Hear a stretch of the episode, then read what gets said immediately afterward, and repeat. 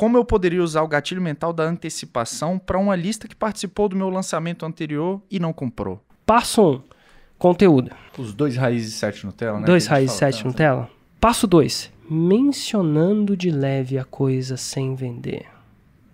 Então, por exemplo, eu tô vendendo fórmula de lançamento ao vivo aqui?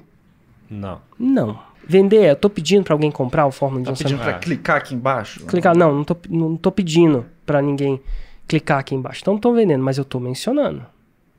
E eu tô mencionando a, a, aquela parada. Isso gera antecipação. Então, durante o seu conteúdo, mencionadas sem vender, antecipa. E tem um balanço. Se você faz isso demais, pode ter um efeito colateral. Se você faz isso de menos, pode ter um efeito colateral também. Né? Então tem um balanço. Tem um balanço nisso. Aí você fica.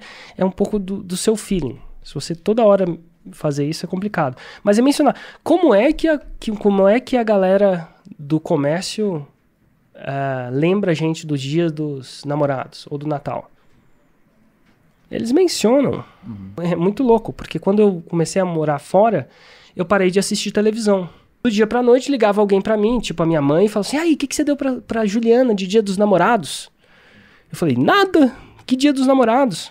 Então o que, que acontece? É mencionar. E onde ele vai ter a oportunidade de mencionar? No conteúdo dele.